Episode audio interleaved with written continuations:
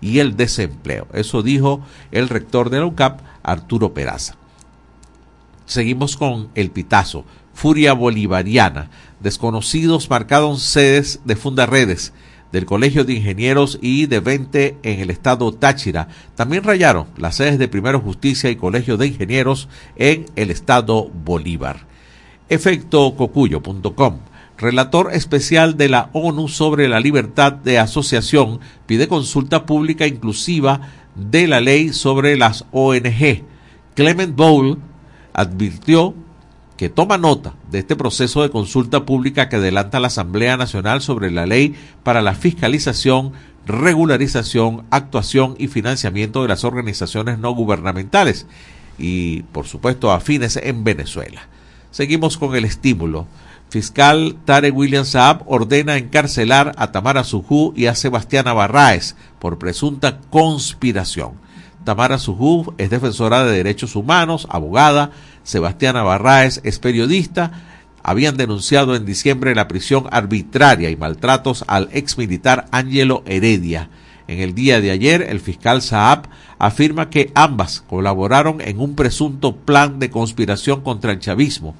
Hasta ahora hay 32 detenidos y otras nueve órdenes de captura en marcha.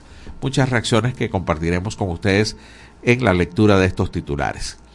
Pasamos a Run Runes. Advierten que la ley de fiscalización militarizará a las ONG. Según el último registro del Observatorio Venezolano de la Sociedad Civil, al 31 de diciembre de 2022 había 6.270 ONG registradas en Venezuela. Seguimos con el tiempo del oriente del país. Infectólogo advierte sobre repunte de influenza, dengue y COVID-19 en Venezuela Jaime Torres, quien es el jefe de la sección de infectología del Instituto de Medicina Tropical de la Universidad Central de Venezuela, explicó que el clima que estamos viviendo propicia la proliferación de malezas y el contagio de personas. No sé si donde usted me está escuchando está pasando que hay mucho calor de día, un sol, inclemente, y en la noche y sobre todo en las madrugadas baja mucho la temperatura. Eh, quienes nos toca salir muy temprano sentimos los efectos rápidamente, ¿no? Mucho frío al salir en la mañana y a esta hora pues bastante sol, muy fuerte por cierto. Seguimos con versión final. Colegio Nacional de Periodistas y Sindicato Nacional de Trabajadores de la Prensa repudian orden de aprehensión contra la periodista Sebastiana Barraez. Las asociaciones gremiales de periodistas mostraron su rechazo ante la decisión del Ministerio Público. Por su parte, la Nación Web trae declaraciones de Tamara Sujú, quien dice Saab continúa criminalizando el trabajo de los abogados y defensores de derechos humanos en Venezuela.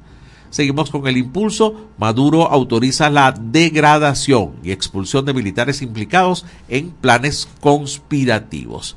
Desde el Carabobeño traen este titular, María Corina Machado tilda de subrealistas las conspiraciones denunciadas por la Fiscalía. Correo del Caroní, Ministerio Público libera 14 órdenes de aprehensión por plan que buscaba asesinar a Maduro y a Bernal. William Saab no precisó los meses ni las fechas de la mayoría de estos supuestos planes conspirativos, solo indicó el de mayo y el quinto plan del pasado mes de diciembre. Seguimos con la patilla. Estados Unidos ha realizado tres vuelos de deportación de migrantes hacia Venezuela en lo que va de año, en 23 días.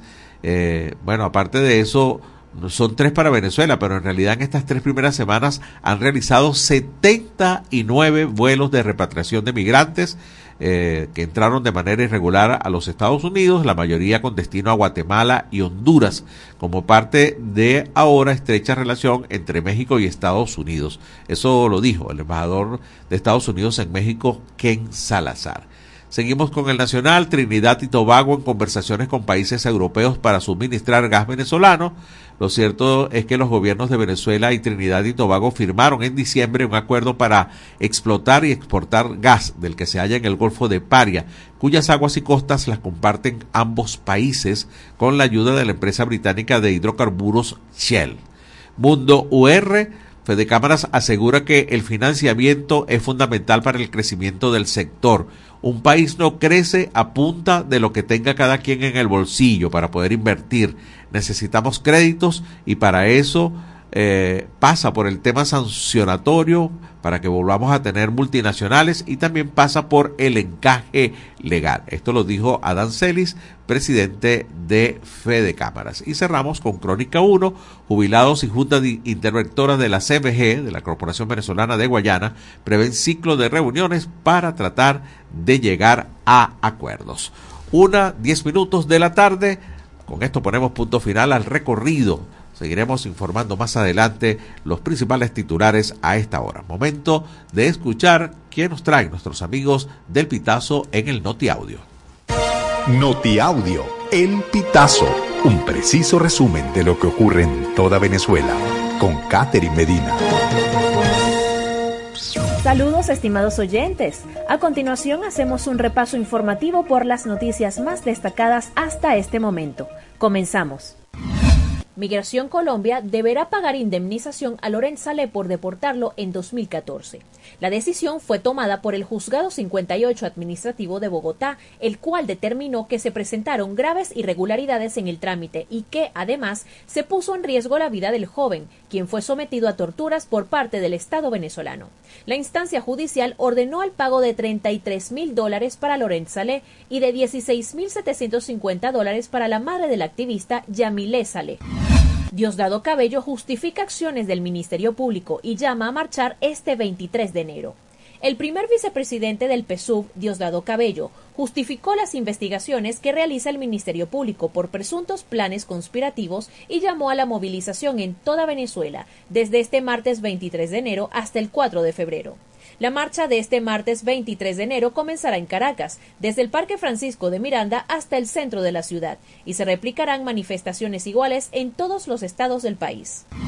En Apure, policía detenido se fugó cuando fue llevado a un hotel para cita conyugal. El oficial de la Policía Nacional Bolivariana, Diomar Reyes Quiró, se fugó cuando fue llevado a un encuentro conyugal en un hotel en Guasdualito, estado Apure. Reyes Quiró permanecía detenido en el retén de la Dirección de Investigaciones Penales de la PNB por incurrir presuntamente en el delito de violación. El hecho se registró el jueves 18 de enero, destaca la versión policial. La información también fue confirmada por el equipo de investigadores de la organización no gubernamental Una Ventana a la Libertad, de acuerdo con una publicación en su página web. Especialista asegura que 80% del sistema inmunológico depende del colon.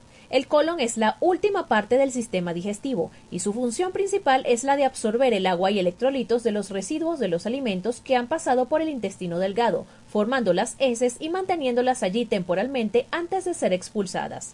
La doctora Yaisira Guillén, especialista en rehabilitación del piso pélvico, explicó que el colon irritable es una condición funcional cuyos síntomas característicos son dolor abdominal difuso, distensión o abombamiento del abdomen y trastornos de la dinámica defecatoria, ocasionados por cambios en la frecuencia y en la consistencia de las heces. Biólogo Edgar Llerena, Estado venezolano, no conoce el valor intrínseco de los parques nacionales. El biólogo indicó que el caso venezolano es bastante particular, pues es uno de los países con más áreas protegidas en su territorio, uno de los pocos megadiversos y con rasgos naturalmente únicos en el mundo.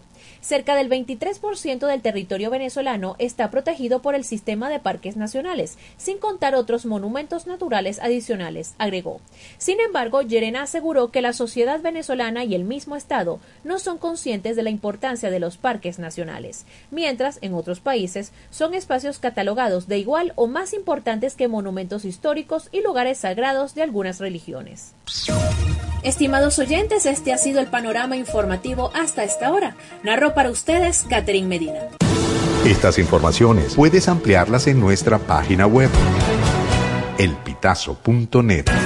También recibimos tus denuncias vía SMS o WhatsApp a través del 0414-230-2934. Una de la tarde, 14 minutos, gracias a Catherine Medina, como siempre del Pitazo, que nos trae este resumen informativo. Nos vamos a la pausa, pero quiero presentarles la encuesta de En este país del día de hoy. ¿Cuál tema considera que debería ser abordado como prioridad en el país? A ver, voy a repetir la pregunta. ¿Cuál tema considera que debería ser abordado como prioridad en el país? A. Elecciones libres. B. Respeto a los derechos humanos. C. La economía. D.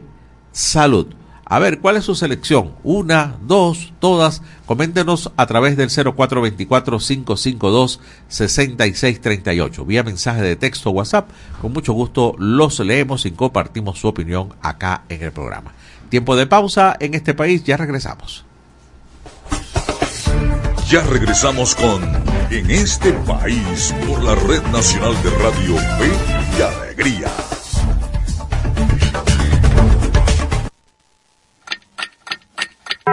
Una de la tarde y 15 minutos. Súbele el volumen a tu fe, con alegría. Súbele, súbele. Jesús ha servido la mesa y nos invita a escuchar su palabra en la Santa Eucaristía. El que viene a mí nunca tendrá hambre. Todos los domingos llegamos a tu casa a partir de las 7 de la mañana. Compartamos como hermanos y vivamos el amor de Dios con la humanidad a través de la señal de Radio Fe y Alegría. ¿De qué color es la piel de Dios?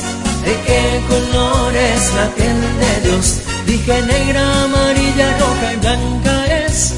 Todos son iguales a los ojos de Dios.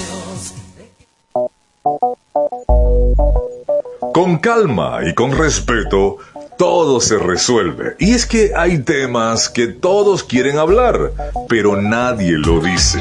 Entonces, háblame bajito. Háblame bajito de lunes a viernes a las 6 de la tarde. Háblame bajito por la Red Nacional de Radio Fe y Alegría con todas las voces. Con calma todo se resuelve a la suavecito. Descárgate nuestra aplicación Radio Fe y Alegría Noticias, disponible para iPhone y Android. Seguimos con En este país por la Red Nacional de Radio Fe y Alegría.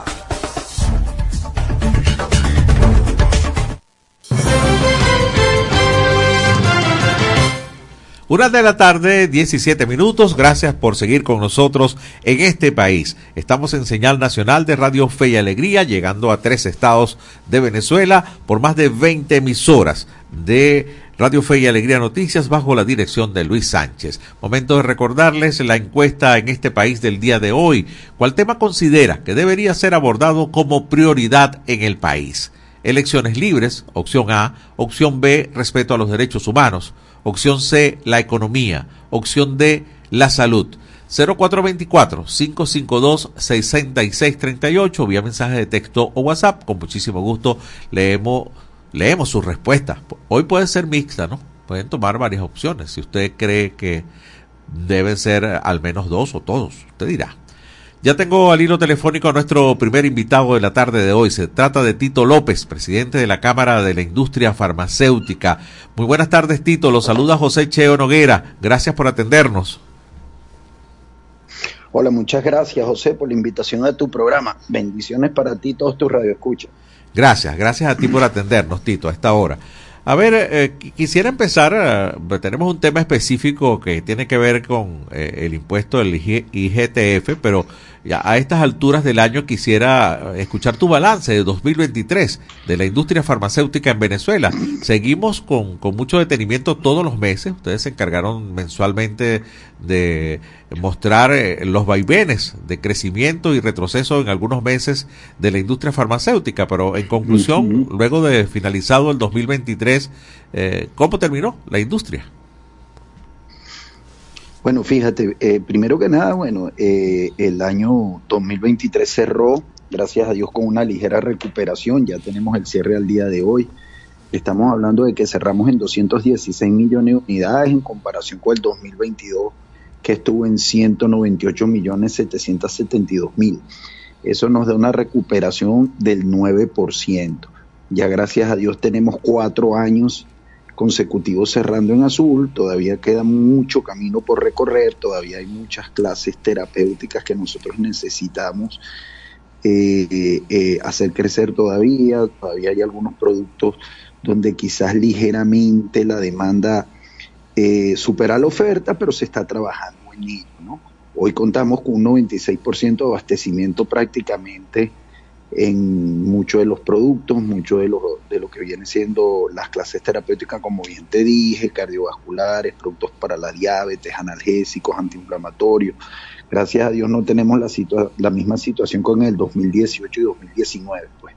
Hoy hay muchísimo más abastecimiento. Este año nosotros lo vemos, lo avisoramos como un año muy positivo, no solamente para el sector de industria farmacéutica, sino también para el sector este, del resto de las industrias. Pues yo creo que este año este, se va a consolidar el crecimiento económico de nuestro país, sin duda alguna.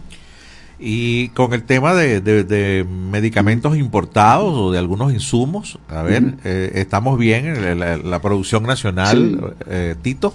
Sí, sí, mira, fíjate que nosotros más o menos tenemos el cierre de participación de la producción nacional los productos que se consumen van alrededor de un 53% y un 47% de productos importados.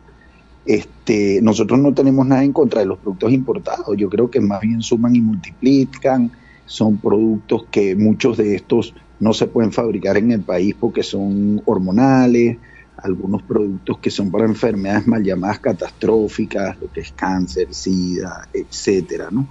Eh, yo creo que luego sí tenemos que estar revisando algunas de las moléculas, moléculas, sobre todo en los casos crónicos, que son tratamientos de por vida, donde ya hay suficiente producción nacional y quizás ya no eh, eh, eh, tengamos que importar producto terminado. Pues ahí inclusive el Estado también se favorece porque este, no tiene que dar exoneraciones de impuestos en algunos de los casos. ¿no? Entonces nosotros Creemos que ese primer paso lo debiésemos de estar dando este primer trimestre del año, eh, seguir planteando políticas públicas hacia el sector, como lo es el caso del IGTF para las materias primas de producción nacional, donde tratar de quizás eliminar este impuesto para que favorezca a todo lo que viene siendo producción nacional, que en sí es la que genera empleo en la industria, pues. Entonces tenemos que seguir trabajando en ello. Estaba leyendo precisamente sobre ese tema, estamos conversando con Tito López, presidente de la Cámara de la Industria Farmacéutica de Venezuela, que el impacto que tiene el impuesto a las grandes transacciones financieras es de 18%. Eh, es bastante alto ese impacto, ¿no? Sí, puede llegar hasta un 18 porque eso va a depender también del tipo de medicamento que se fabrique. Hay medicamentos que de repente tienen su componente activo y algunos otros incipientes que dependiendo del número de materiales que se utilice para la fabricación va a ser impactado. Si son 5 te puede llevar de repente hasta un 12, un 15%, ¿ok? Va, va a ir este, basado en la forma farmacéutica también, ¿no? Si es sólido, semisólido, líquido, etcétera. No obstante, en el producto importado terminado no tiene el mismo impacto porque el producto terminado este, ya viene fabricado en, eh, eh, eh, y lo que se impactaría solo con el 3%, ¿no? Entonces, evidentemente que ahí lo que estamos pidiendo quizás es igualdad de condiciones, pues yo creo que hay que darle paso a la producción nacional y, es donde quizás el, la industria se favorece, ¿no? Porque vuelvo y repito, aquí hay empresas farmacéuticas que te tienen 80, 90, hasta 100 años, donde te generan más de 600, 700, hasta 1000 puestos de trabajo. Pues la industria en sí tiene alrededor de 7500 eh, eh, puestos directos, ¿ok? Y más o menos unos indirectos por el orden de los 10.000, ¿no? Entonces, yo creo que, ojo, sin menospreciar a la importación de productos que también han jugado un papel importante en la industria, yo creo que eh, la industria nacional, la producción nacional hay que cuidar. Sí. Tito, eh, el financiamiento, a ver, eh, ¿cómo, ¿cómo han venido trabajando la industria farmacéutica? Bueno, ante la ausencia de financiamiento bancario, ¿no? Definitivamente, ¿no? Sí. Mira, fíjate, bueno, evidentemente que nosotros no tenemos ningún, este, eh, digamos, dólar preferencial, ¿ok? Como tal, como teníamos antes en los años 2012, 2010, 2008. X, ¿no? Ahorita trabajamos prácticamente con nuestro músculo financiero, con nuestro propio músculo. Sin embargo, sabemos que la banca se ha ido deslizando poco a poco, entendemos que está por alrededor de 1.280, 1.300 millones de dólares, eso cuando vienes a ver el, es el 1.4% del Producto Interno Bruto. Nosotros Evidentemente que pensamos que para el sector industrial, aquí sí te hablo en general, debiese estar entre un 11 y un 12%, más o menos entre 10 a 12 mil millones de dólares distribuido entre las tres fases, industria productora, comercio y sobre todo el ciudadano a pie, que tenga apalancamiento financiero, que vuelvan a aparecer las tarjetas de crédito y todo esto, ¿no? Para nosotros ha sido bien cuesta arriba, no solamente el sector farmacéutico, sino otros sectores también, porque bueno, algunas veces nosotros tenemos que hacer pagos de contado en materias primas, inclusive en productos terminados, ¿ok? Que este, eh, eh, quizás no nos permite hacer otras inversiones, pues, aun, aun cuando todavía nosotros en la actualidad hay muchas plantas que están haciendo extensiones, este, algunas que fabrican líquidos sólidos se están yendo también para productos eh, que no se fabrican en el país, ampliando sus líneas de producción, etcétera, pero gran parte de todas estas inversiones es con tu propio músculo financiero. Y bueno, nosotros apostamos que en este 2024 se deslice un poco más la parte de los créditos. Sí, estamos conversando con Tito López, presidente de, la Cámara de la Industria Farmacéutica. Me queda apenas un minuto, Tito. Sé que no es directamente de, de sus competencias y de su alcance, pero eh, cesó o, ha disminuido el, número de puntos de ventas de farmacias, ese crecimiento tan acelerado que vimos quizás hace, hace algunos años atrás. A ver, ¿cómo está eso desde la industria? ¿Cómo lo ven ustedes? Bueno, mira, fíjate, sí, la proliferación de farmacias o el crecimiento son, bueno, nuevos, nuevos inversionistas en el sector. Recuérdate que es un sector que viene casi de un 85% de desabastecimiento, donde muchas farmacias independientes este, tuvieron que cerrar las puertas porque este, algunas sí pudieron diversificarse en el sentido de que no solamente vendían medicamentos, tuvieron que poner otros rubos, golosinas, alimentos y todo eso para sobrevivir a la crisis y sobre todo también al impacto de todo lo que viene siendo sanción. Yo creo que eso hay que revisarlo, ¿no? Entonces, ha ido en aumento el número de farmacias, también han crecido las cadenas, ¿no? Las cadenas también han crecido, nacionales, regionales, algunos puntos de venta independientes en ciudades claves, ¿no? Estamos alrededor de más o menos 5.300 farmacias, cuando prácticamente en el año 2019 cerraron más de 1.500 puntos, ¿no? Eso se ha ido recuperando poco a poco y de seguro va a llegar a un punto estándar, pues en el sentido de que va a llegar un momento que vamos a tener un número suficiente de farmacias en todo el territorio. Todavía yo creo que no hemos llegado porque hay algunas zonas, sobre todo en pueblos, caseríos, etcétera, donde faltan farmacias. Es así. A ver, eh, eh, apenas si eres posible, en un minuto, Tito, eh, perspectiva de este 2024, de, porcentualmente el crecimiento, ¿cómo, ¿cómo la tienen? Mira, nosotros básicamente pensamos que debemos de estar más o menos alrededor de los mismos números, entre 8 a 10% de crecimiento, porque van a ver, vas a ver el retorno de marcas de empresas farmacéuticas transnacionales que van a ser representadas por empresas farmacéuticas con planta nacional, algunas casas de representación que van a representar, valga la redundancia, a empresas transnacionales. ¿ok? Y ampliaciones de planta, como te dije, seguramente va, van a haber una o dos plantas nuevas este, en el mercado farmacéutico venezolano y eso todo va a sumar. Y yo creo que el deslizamiento de las sanciones, este, algunas políticas públicas que nosotros todavía vamos a seguir eh, trabajando con el gobierno van a beneficiar e impactar al crecimiento económico este año. Qué bien. Gracias, Tito. Interesante la perspectiva, bien claro para nuestros oyentes a nivel nacional de cuál es el panorama de la industria farmacéutica. Nosotros como usuarios de las medicinas que compramos en los puntos de venta, podemos observar mucha variedad de marcas. Eso ha establecido una competencia que los lleva a, presentar ofertas eh, con precios muy bajos a lo que pudiéramos estar acostumbrados a haber comprado hace quizás algunos meses atrás. Así que interesante esto porque beneficia. La competencia realmente beneficia a todos. Así que gracias por este contacto, Tito.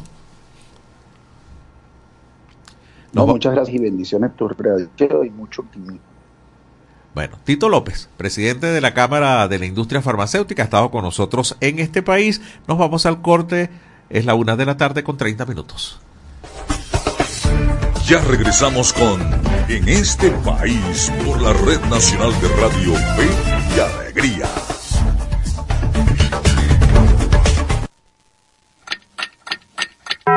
Una de la tarde y 30 minutos.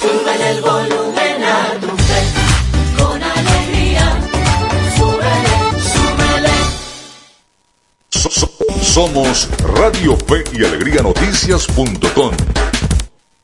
Hola, ¿qué tal? Feliz tarde para todos. Sean bienvenidos al presente avance informativo de Radio Fe y Alegría Noticias. Comenzamos. Saren eliminó el traspaso simple de vehículos. El Servicio Autónomo de Registro y Notaría Saren estableció una nueva medida para el traspaso de vehículos en el país. En una circular emitida, el ente precisó que ahora solo se permitirá la venta y el otorgamiento de poderes únicamente cuando el certificado de registro de vehículo esté a nombre del vendedor. Solo tendrán validez aquellos poderes que fueron otorgados por la persona cuyo nombre figura en el certificado de registro del vehículo. No se podrá otorgar poder alguno sobre el vehículo si el certificado no está a nombre del otorgante, refirió el SAREM. Se supo que la medida entró en vigencia desde el 9 de enero y busca poner fin al traspaso simple de carros usados, los cuales anteriormente se podían hacer hasta dos veces. Además, el SAREM señaló en la masiva que el comprador tendrá solo 30 días para colocar el carro a su nombre o de lo contrario tendrá que pagar una multa equivalente a tres unidades tributarias. Hasta aquí presente avance informativo, quien presentó Yorky Hernández, les invitamos, les invitamos a que continúen disfrutando del programa en este país. Seguimos con En este país por la Red Nacional de Radio Fe y Alegría.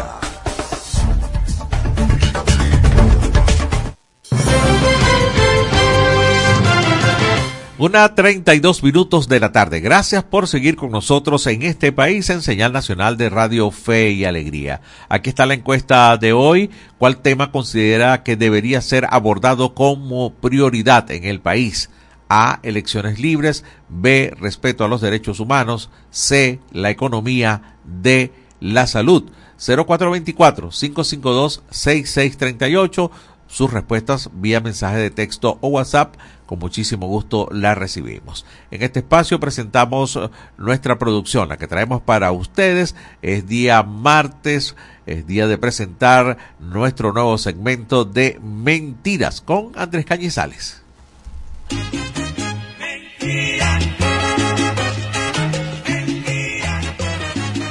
Aquí les comentamos las mentiras que se quieren vestir de noticias. Esto es fake.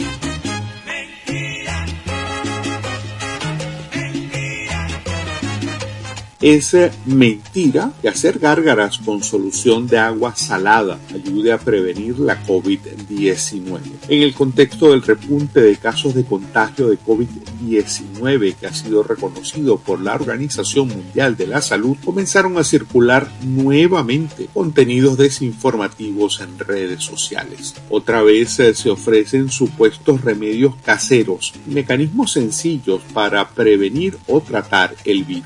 El equipo verificador de cotejo.info detectó en la red social Facebook un largo texto viral titulado Fin del virus con prevención, en el que se asegura que de acuerdo con resultados de los experimentos realizados por biólogos alemanes, el coronavirus se propaga ampliamente en la garganta durante la primera semana de infección. Según este contenido falseado, realizar constantemente gárgaras con una solución de agua tibia y sal puede ayudar a contener los contagios y erradicar la COVID-19.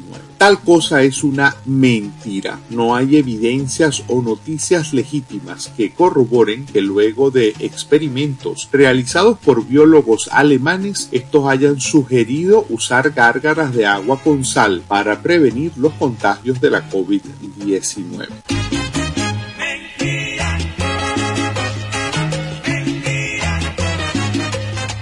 Esto es fake les hemos hablado de las mentiras que se quieren vestir de noticias. Esta es una producción del Observatorio Venezolano de Fake News y Media Análisis. Gracias Andrés Cañizales por este nuevo segmento. Mentira, lo tenemos oh, martes, jueves y viernes acá en este país. Seguimos uh, con el reporte que nos trae la periodista de Radio Fe y Alegría Noticias, Fregnis Gómez. En angustia viven los habitantes en Machiques de Perijá por las constantes fluctuaciones eléctricas. En los últimos días se han intensificado las fluctuaciones eléctricas en el municipio fronterizo, motivo por el cual sus habitantes viven en una constante angustia, porque deben salir corriendo para desenchufar los aparatos eléctricos. Escuchemos. Mi nombre es Manuel Fuenmayor. Mayor. me parece que es una situación que va en contra de, de, la calidad de vida, no solamente de los machiquenses, es un problema que está atravesando cualquier ciudadano que vive acá en el país. ¿Es manera, usted lo ve de manera positiva o negativa para nosotros los venezolanos? Negativa, mi amor. ¿Quién pudiera opinar que esta es una situación? En el caso de las fluctuaciones, que es un problema positivo. Es negativo totalmente. ¿Qué consecuencias traen estos bajones? Imagínate tú el deterioro de los pocos artefactos que le puedan quedar a quienes todavía los tengan, los conserven. Mi nombre es Jefferson José. Jefferson, ¿cómo te afecta a ti las fluctuaciones constantes que ha habido en los últimos días? Mm, demasiado porque puedo tener problemas con mis herramientas de trabajo, primero y principal, cosa que el municipio ha tomado eso en cuenta. Los cortes eléctricos por cuatro horas, ¿Qué pasa cuando hay cortes eléctricos? Tú tienes una planta, ¿cómo haces? ¿Pierdes tu día de trabajo? Relativamente pierdo el día de trabajo porque mis máquinas funcionan a base de electricidad y igual como yo, muchas personas, neveras, aires acondicionados, también podrían perder sus cosas. Cada quien puede perder algo de lo que tiene ante la crisis eléctrica hacen un llamado al gobierno para que pueda dar pronta solución a esta problemática que ya viene presentándose desde hace varios años atrás. Temen quedar sin electricidad por varios días como pasó tiempo anterior. Manifiestan que los venezolanos con esta situación desmejoran su calidad de vida, no dejándolos trabajar como se debe y preocupante también a los pacientes crónicos. Para Radio Fe y Alegría Noticias reportó Frennis Gómez. Una de la tarde, 37 minutos. Seguimos en este país. Ya algunas respuestas se las vamos a compartir con ustedes. A ver, Nelio Col desde Puerto Ordaz. Elecciones libres de ello depende todo lo demás. Es su respuesta a la encuesta en este país del día de hoy. Gracias, Nelio, por compartir. También nos escribe, buenas, mucha salud, te brinde Dios, me voy por el cuarto. Eh, Jesús Orozco escribe desde Barquisimeto, o sea que él se va por el tema de la salud. Gracias Jesús desde Barquisimeto. Eh, también nos escriben acá, no dice dónde y puso todas fue su respuesta, todas. Eh, bueno, no nos escribió desde qué parte ni tampoco se identificó. Si ustedes lo hacen, chéverísimo porque los mencionamos, además queda el registro de su intervención en el programa. Francis Mar, hoy empieza la serie final del béisbol de grandes ligas, del béisbol profesional venezolano. Cardenales de Lara contra Tiburones de la Guaira en una serie que eh, está prometiendo muchísimo con un eh, inclinado favoritismo hacia los tiburones de la Guaira, sin embargo Cardenales rival, es primera vez en el béisbol profesional venezolano que se enfrentan en una final estos dos equipos, así que vamos a ver qué pasa esta noche. Y además qué nos trae Miguel Valladares hoy en la movida deportiva. En este país presentamos la movida deportiva con Miguel Valladares. Un gran saludo amigos del deporte, es un gusto reencontrarnos en la grada de En este país. Iniciamos el repaso de la actualidad deportiva con la pelota venezolana porque esta noche arranca la inédita final entre Tiburones de la Guaira y Cardenales de Lara en el Parque Universitario de la capital. La serie que definirá al campeón encontrará frente a frente a unos tiburones que mostraron solidez en todas sus líneas a pesar de no haber contado con Ronald Acuña Jr. en el round robin que se hicieron con más poder ofensivo al tomar como adición a Harold Ramírez. La Guaira fue el equipo con mayor cantidad de cuadrangulares en el round robin con 17. Además contarán con el poderoso Yaciel Puig ya recuperado de sus dolencias físicas luego de descansar sabiéndose los escualos clasificados a la final. Otro detalle no menor es que los lanzadores salados acumularon la menor efectividad en los playoffs con 3.94, permitiendo solo 5 cuadrangulares. Por su parte, Lara se fortaleció luego de levantarse de un casi lapidario 0 y 4 para ganar 10 de sus últimos 12 juegos. Fueron líderes de bateo en el round robin con 314, tuvieron al MVP de la semifinal en Germain Palacios y su rotación se recompuso con el regreso de Máximo Castillo, Anderson Espinosa y la adición de Joulis Chacín, abridor de esta noche, además del mexicano José Luis Bravo, quien dejó marca de siete ganados y dos derrotas en su país. La mesa está servida para que hoy a partir de las 7 de la noche comience la gran final. Saltamos a la cancha de fútbol porque esta noche a partir de las 7 Venezuela buscará redimirse del fatídico empate a 3 en el debut ante Bolivia cuando se mida a Ecuador quien se estrenó goleando a Colombia 3-0 como parte del Grupo A del preolímpico de fútbol clasificatorio a los Juegos Olímpicos de París que se juega en nuestro país. Los dirigidos por Ricardo Baliño tendrán la tarea de corregir los graves errores defensivos cometidos ante el cuadro altiplánico para conseguir un resultado que les permita seguir en carrera por uno de los dos cupos a la fase final. A primera hora, el favorito Brasil debutará en el torneo ante el seleccionado boliviano. Seguimos pero ahora con baloncesto porque Gladiadores de Anzuategui no pudo ganar su segundo juego en la segunda ventana de la Champions League de las Américas luego de caer ante los halcones de Jalapa mexicanos con pizarra de 92 por 74. El equipo oriental se derrumbó en la segunda mitad luego de terminar la primera abajo 42 por 41. Anthony Pérez anotó 19 puntos, Gregory Vargas 16 y Jordan Crawford consiguió 15. Este resultado dejó halcones gladiadores y Real Estelí empatados con dos victorias y dos derrotas. La próxima fecha será del 7 al 9 de febrero en México. Allí los dos primeros del grupo estarán avanzando. Y nos vamos con información de fútbol ya que el periodista argentino César Luis Merlo aseguró que el técnico venezolano César Farías habría firmado un contrato hasta diciembre del 2024 con el América de Cali colombiano. Farías renunció a las Águilas Doradas también de Colombia, luego de clasificarlas a la Copa Libertadores, pero su firma con el Universitario de Perú se cayó quedando libre. De esta forma llegamos al final del repaso por la jornada de hoy, pero le invitamos a que también nos acompañe mañana en la grada de En este país. En este país presentó La Movida Deportiva con Miguel Valladares. Gracias Miguel, estaremos pendientes esta noche a partir de las 7 de ese primer gran juego de la final del béisbol profesional venezolano. Cardenales de Lara, Tiburones de la Guaira, serie inédita. Momento de ir a la pausa, 1 a 43 minutos en este país. Ya regresamos con En este país por la Red Nacional de Radio Fe y Alegría.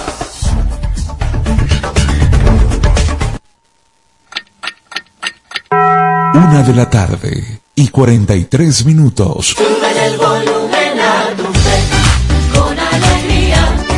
Súbele, súbele. Amigos y amigas de Contacto Sur desde Ecuador. Es una base militar encubierta. Asociación Nicaragüense Pro Derechos Humanos. Afectó derechos políticos y de participación. La Asociación Latinoamericana de Educación Radiofónica ALER te conecta con América Latina y el Caribe. Contacto Sur hace todo un recorrido desde Teotihuacán, México, pasando por toda Latinoamérica hasta la Patagonia en América del Sur. Contacto Sur, el mundo desde nuestro mundo, por Radio Fe y Alegría, con todas las voces. La escuela en la radio. Aprende desde casa con el equipo pedagógico del programa Escuela de Fe y Alegría Venezuela y el Instituto Radiofónico Fe y Alegría. La escuela en la radio de 4 a 5 de la tarde por la Red Nacional de Radio Fe y Alegría. Descárgate nuestra aplicación Radio Fe y Alegría Noticias, disponible para iPhone y Android.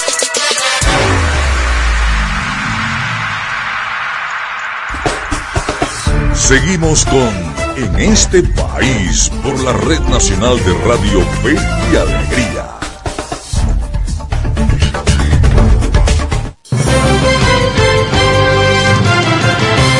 Es en la una de la tarde, 45 minutos. Seguimos en este país en señal nacional de Radio Fe y Alegría, llegando a 13 estados de Venezuela por más de 20 emisoras. Además, estamos acompañados de los periodistas y comunicadores de las emisoras de Radio Fe y Alegría Noticias.com. Gracias por seguir con nosotros.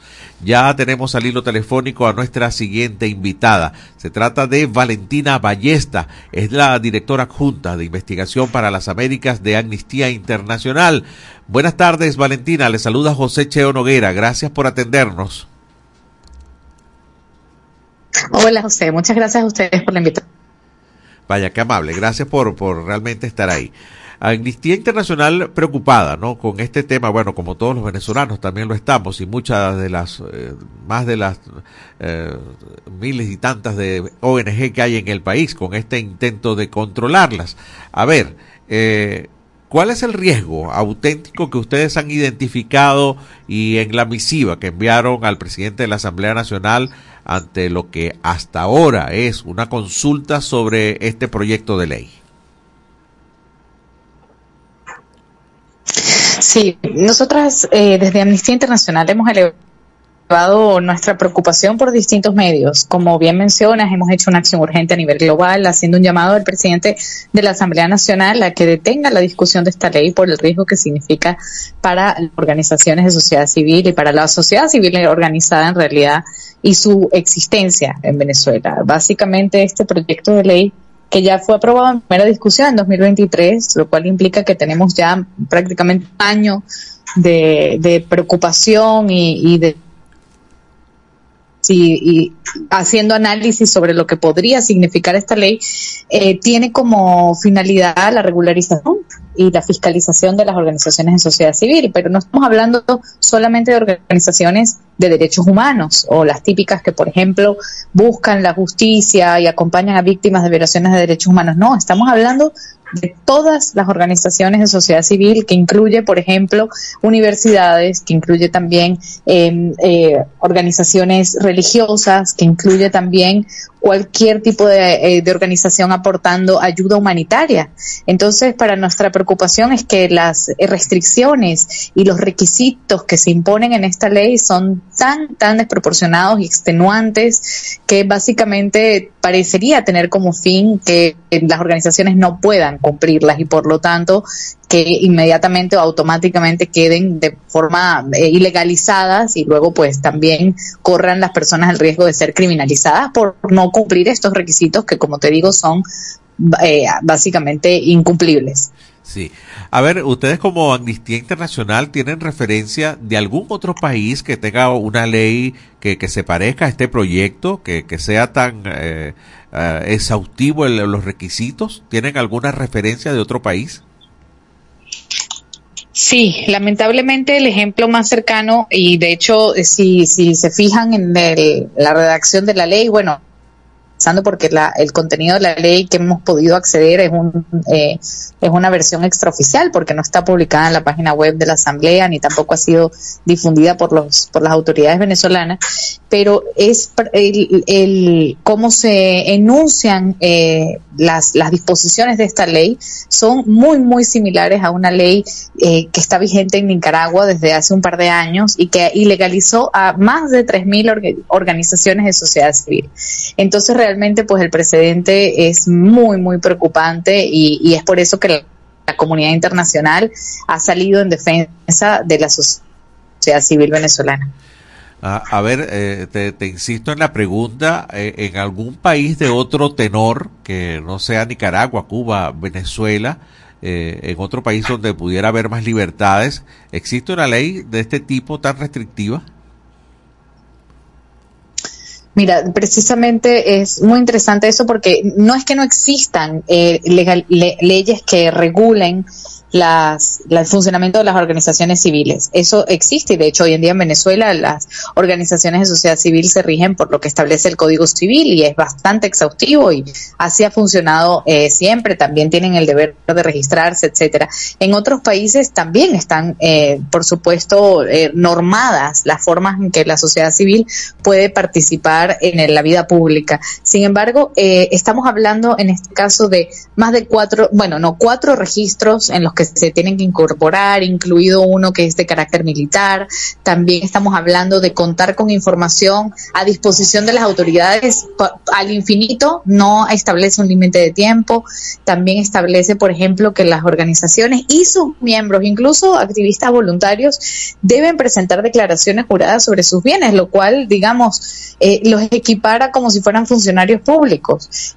Y eso no tiene precedente. Entonces, eh, realmente son unos, serie de requisitos que no se corresponden. Y aquí me gustaría solo transmitir una idea más, que es que el grupo de, la, de acción financiera, que es internacional, que es un grupo multilateral que evalúa precisamente la prevención del lavado de capitales, ha dicho sobre Venezuela que el riesgo de que se cometan irregularidades en el manejo de fondos de las organizaciones es bajísimo, representa algo así como el 0.44% de las organizaciones que existen hoy en día. Entonces, eh, y ha hecho un llamado de atención a Venezuela decirle que imponer más restricciones y hacer un escrutinio de las organizaciones organizaciones, básicamente con una presunción de culpabilidad, no se corresponde a los estándares internacionales y atenta contra el derecho de las personas a asociarse, a trabajar en conjunto y a defender derechos humanos.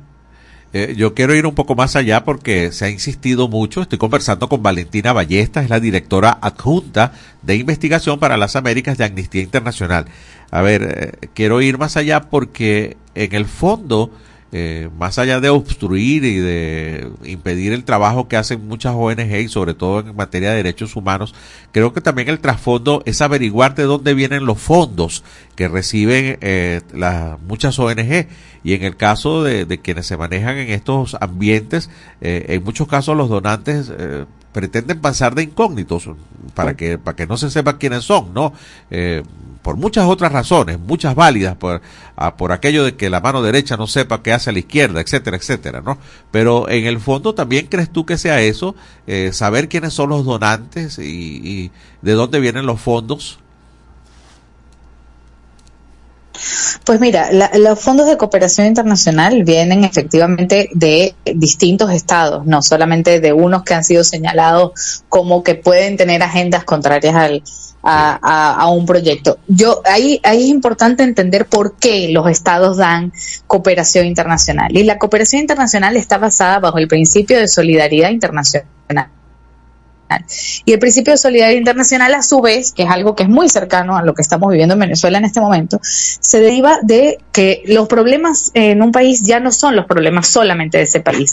Y, por eso digo el ejemplo es, si en Venezuela tenemos una crisis migratoria donde más de 7.2 millones de venezolanas y venezolanos han ido y han cruzado todo el continente buscando protección internacional porque en Venezuela se violan sus derechos humanos. Pues por supuesto que los estados quieren que la situación de derechos humanos en Venezuela mejore porque no tienen la capacidad, porque no pueden absorber esta cantidad de personas eh, en sus poblaciones. Entonces, esa solidaridad que se genera, porque ya el problema de Venezuela no es solo de Venezuela, es la que motiva a la cooperación internacional. Si existen eh, efectivamente donantes en distintos países, pues los donantes también y los planes a los que se apoyan son planes de desarrollo, son planes de apoyo, por ejemplo, en la emergencia humanitaria, son planes de, eh, de apoyo en, dotar a hospitales o, o, a otro tipo de, de atención, digamos, a las personas. Entonces, yo eh, sí se puede, por un lado, entender que en una medida de transparencia, pero la gran mayoría de esa información está disponible. Las organizaciones no ocultan quiénes son sus donantes. Y eso además es parte, digamos, de las obligaciones que tienen de rendir eh, sus ya informaciones, las informaciones que ya tienen que rendir ante las autoridades. Pero este tipo de escrutinio que se pretende hoy en día es realmente... Eh, eh desproporcionado con el fin de tratar de prevenir algo que no existe o no hay un riesgo real, como decía, eh, de que se pueda hacer eh, un desvío de estos fondos para otros fines. Valentina, ¿qué, qué hacer? ¿cuáles son las acciones que pudieran hacer ustedes como Amnistía Internacional, las ONG dentro de Venezuela y qué esperar? ¿Qué esperar en los, en los próximos días? Bueno, lo primero es que la gente entienda que este no es un problema de las organizaciones simplemente, sino de, de, las personas que se benefician de la actividad de esas organizaciones y exigir a las autoridades en Venezuela que esto se detenga de inmediato. Nosotras hemos hecho este llamado de acción urgente, como te decía, que se puede encontrar por cualquiera de nuestras vías en canales web o en redes sociales. Por ejemplo, nuestra, nuestras redes sociales son arroba amnistía online y ahí pueden ir y buscar para firmar y apoyar nuestro llamado a la Asamblea Nacional a que esto se detenga. ¿Y qué esperar? Bueno, realmente esa es una gran interrogante. Si el gobierno en este punto eh, ignora esta alerta internacional, pues lo que vamos a tener es que toda la resistencia, todo ese apoyo, toda eh, podría provocar incluso un éxodo de más personas que eh, antes beneficiarias de estas organizaciones ahora se vean también en mayores apuros y en mayores aprietos. Así que el panorama no es positivo, lamentablemente, pero eh, no se puede, digamos, detener la, la resistencia, la movilización social más pura solamente con una ley. Así que la verdad es que veremos también cómo la gente creativamente seguramente buscará otras formas de eh, continuar resistiendo eh, las violaciones de derechos humanos que ocurren en el país. Sí. Valentina, le agradezco mucho este contacto. Valentina Ballesta, directora adjunta de investigación para las Américas de Amnistía Internacional. Gracias por estar con nosotros en este país. Gracias a ustedes, hasta luego. Muy amable bueno, no muy, no muy ah, alentador, ¿no? El panorama que espera. Así que, bueno, recuerden, Amnistía es eh, eh, el sitio donde ustedes pueden ir a votar y apoyar esta propuesta de que se detenga este proyecto de ley. Bueno, en aras de que, a ver, muchas de las personas eh, han estado recibiendo aportes, ayudas ante las deficiencias del Estado, sobre todo en área de salud, en el área de migración, en el área de educación.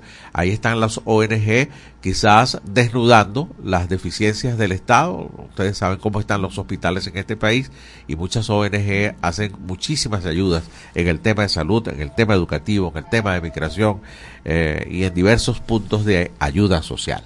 Así que bueno, Interesante este tema de hoy eh, con Valentina Ballestas. Nos toca despedir el programa de hoy, por supuesto invitándolos para la edición nocturna de En este país. Este equipo se despide hasta mañana. Estaremos de vuelta, Dios mediante, a la una de la tarde en señal nacional de fe y alegría en este país.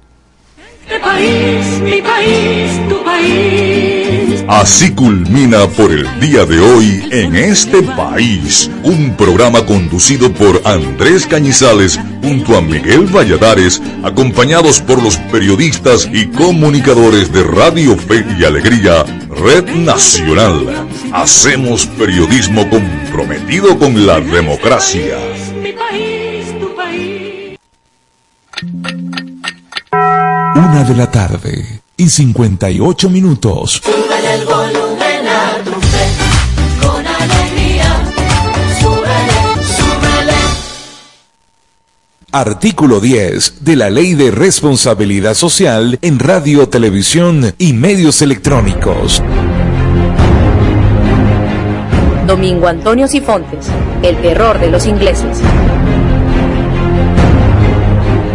El general Domingo Antonio Sifontes nace en Cantaura, estado Anzoátegui.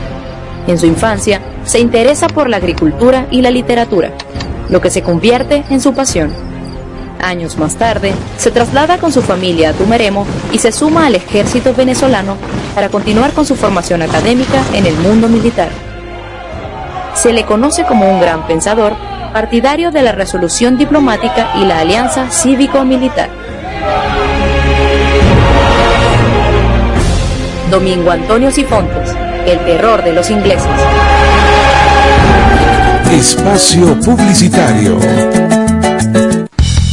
Goma Inca, rumbo a los 50 años de calidad. Fabricación de artículos técnicos en gomas y servicios relacionados tales como engomados de rodillos, tambores, poleas, válvulas, tuberías, todo para la industria en general, recubrimiento antiácido y antiabrasivo de tanques para la industria química, engomados de tanques cisternas que transportan líquidos corrosivos, fabricación de sellos hidráulicos y neumáticos por control numérico, Sistema Siljet de fama mundial. Garantizamos la fabricación en minutos de juntas de vástagos, pistón, rascadores, estoperas o ring. El cliente puede observar la fabricación de su pedido y sale con sus piezas ya fabricadas. Contáctanos al 0251 269 0301 al 0416 450 9903 o al 0412 725-4034.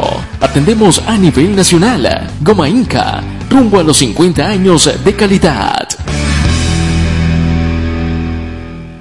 Excelencia y calidad, embutidos Alimex. Alimex es variedad de todo para comer. Excelencia y calidad, embutidos Alimex. Hazlo más práctico y divertido. Embutidos Alimex.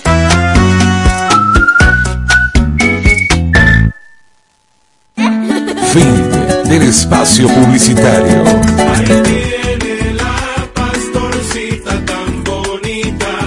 La Divina Pastora se encuentra en la parroquia San José, calle 25, entre carreras 21 y 22. Sigue la ruta de la Divina Pastora con fe y alegría.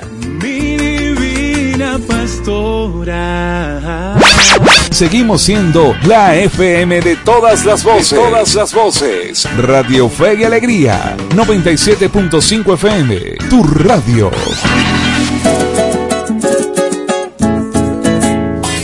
A continuación, programa recreativo.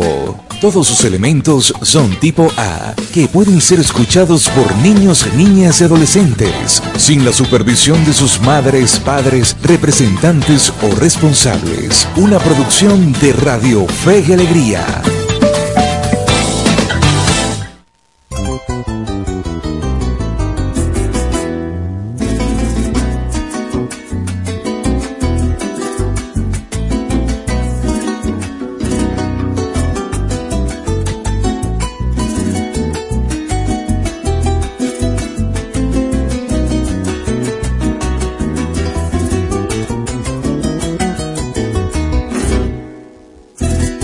Con la fragancia del mastranto sabanero, viene un llanero del potrero a la majada. Él no es poeta, no escribe ni hace canciones, pero es un hombre con la llanura arraigada. En el concierto del pisar de su caballo, en pleno mayo da un suspiro en la enramada sintiendo el llano completo a cinco sentidos y en sus latidos va sintiendo una tonada. Comienza a lloverle un verso y en medio de su embeleso, sintiendo en su cara el viento, va poniendo su mirada. Pajonal sediento que le está confiando al tiempo su destino polvoriento esperando una regada. El cielo se enrumazona porque el tiempo no perdona y el llanero es la persona perfectamente indicada para cantar poesías vestidas con melodías de tristezas y alegrías sobre la tierra mojada. Cuando el oleaje del viento marca del agua la entrada, se inunda su pensamiento de las costumbres pasadas. Cuando con 600 reces los cantos de la peonada del horizonte silente parecía que se abrazaban.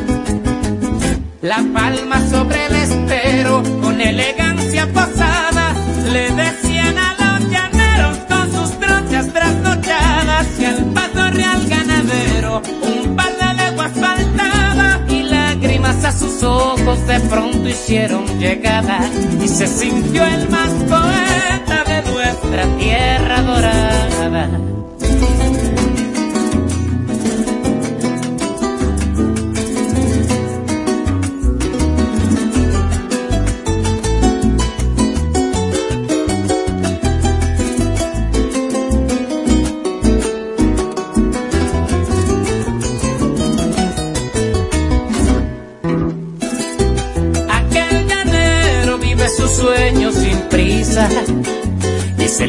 Su canción recién creada.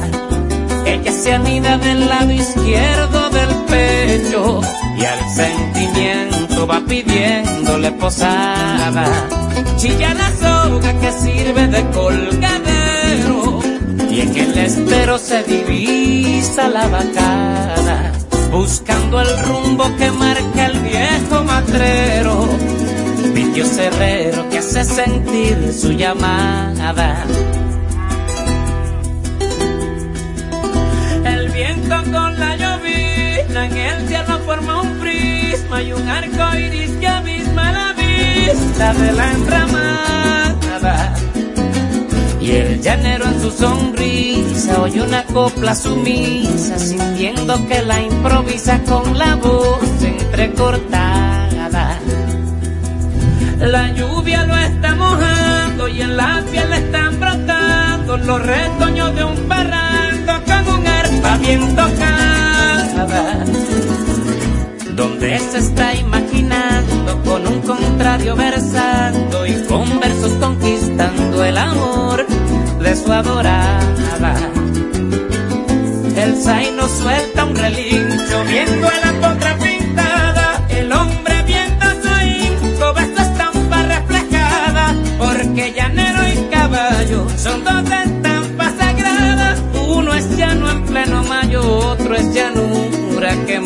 quemada.